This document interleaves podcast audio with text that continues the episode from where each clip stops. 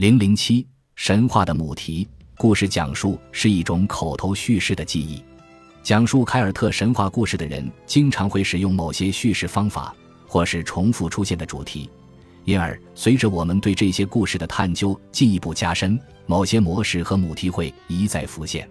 这些元素绝不仅仅作为他们源自口述传统的标志而存在，他们还能向我们展示生活在当时社会中的人所最为关心和忧虑的事情是什么。